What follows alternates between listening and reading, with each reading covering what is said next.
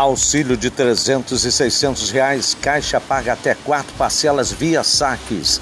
Grandes novidades: a Caixa Econômica Federal libera novas parcelas do auxílio emergencial de 300 por meio de saques. O beneficiário poderá receber a parcela conforme o mês que teve o seu cadastro aprovado. Linha amarela, Prefeitura vai negociar retomada de pedágio em valor menor, diz secretária de Transportes do Rio. Entre as metas apresentadas por Maína Celidônio para os 100 dias de gestão de paz, também está a mudança na relação com os consórcios que operam os ônibus. Eu sou Graciano Caseiro e trago foco nas notícias através do podcast nas plataformas digitais.